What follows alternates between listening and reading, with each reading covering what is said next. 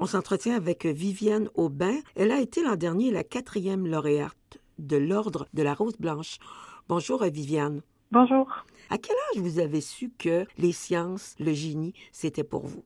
C'est assez jeune, euh, même toute petite, euh, j'aimais euh, les maths, le peu de sciences qu'on faisait à l'école.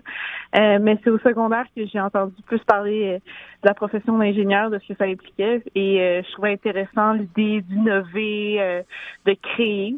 Et je me disais qu'en plus, ça pourrait servir pour l'environnement, un enjeu qui m'est très à cœur. Donc, euh, vers l'adolescence, c'est là que mon choix s'est décidé. Qu'est-ce qui a fait, selon vous, qu'on vous a choisi pour l'Ordre de la Rose Blanche? Parce que je pense que vous avez un parcours académique assez exceptionnel.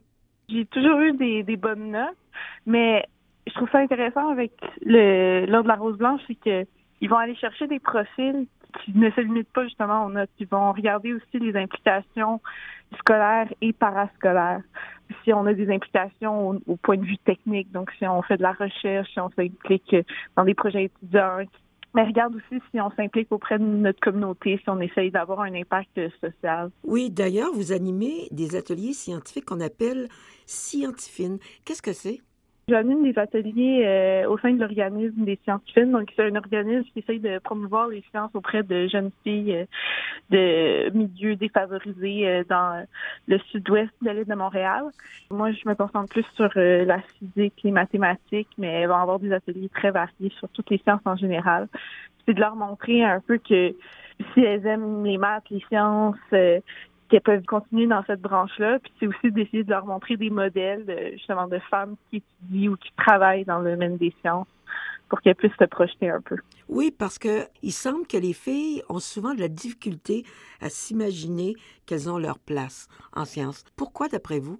Ben, je pense justement il y a un, effet, c'est le manque de modèles. Donc on, on connaît peu de grandes scientifiques ou de grandes ingénieures euh, féminines.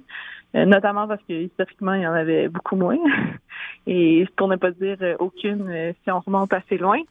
Aussi, je pense que c'est un peu une question de ce qu'on attend des filles quand on, les éduque, autant au niveau familial qu'au niveau de la société.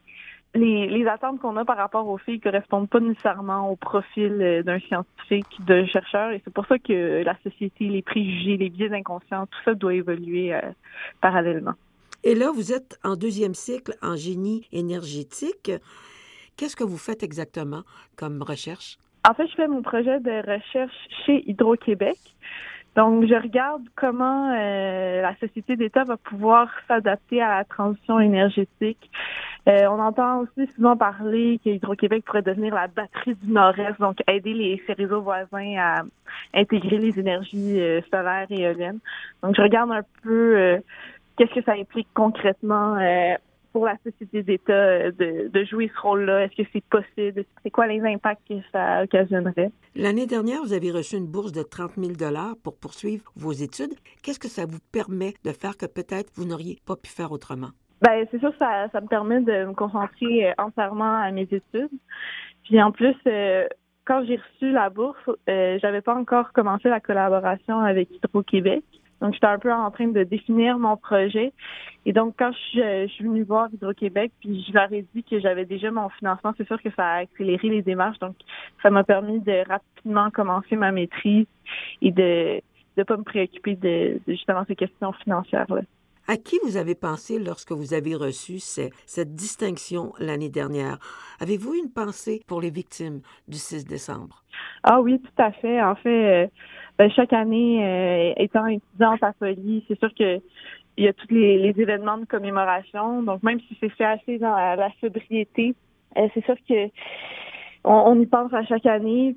Je chantais un peu euh, que le, j'avais le goût de relever le défi de reporter leurs ambitions qui ont été arrêtées de manière si tragique, si brutale, essayer de poursuivre un peu leurs rêves qu'ils n'ont pas pu poursuivre elles-mêmes. Donc, je me suis mis beaucoup de pression en recevant ce prix-là, mais je veux dire, c'est tellement un grand honneur que j'avais pas vraiment le choix.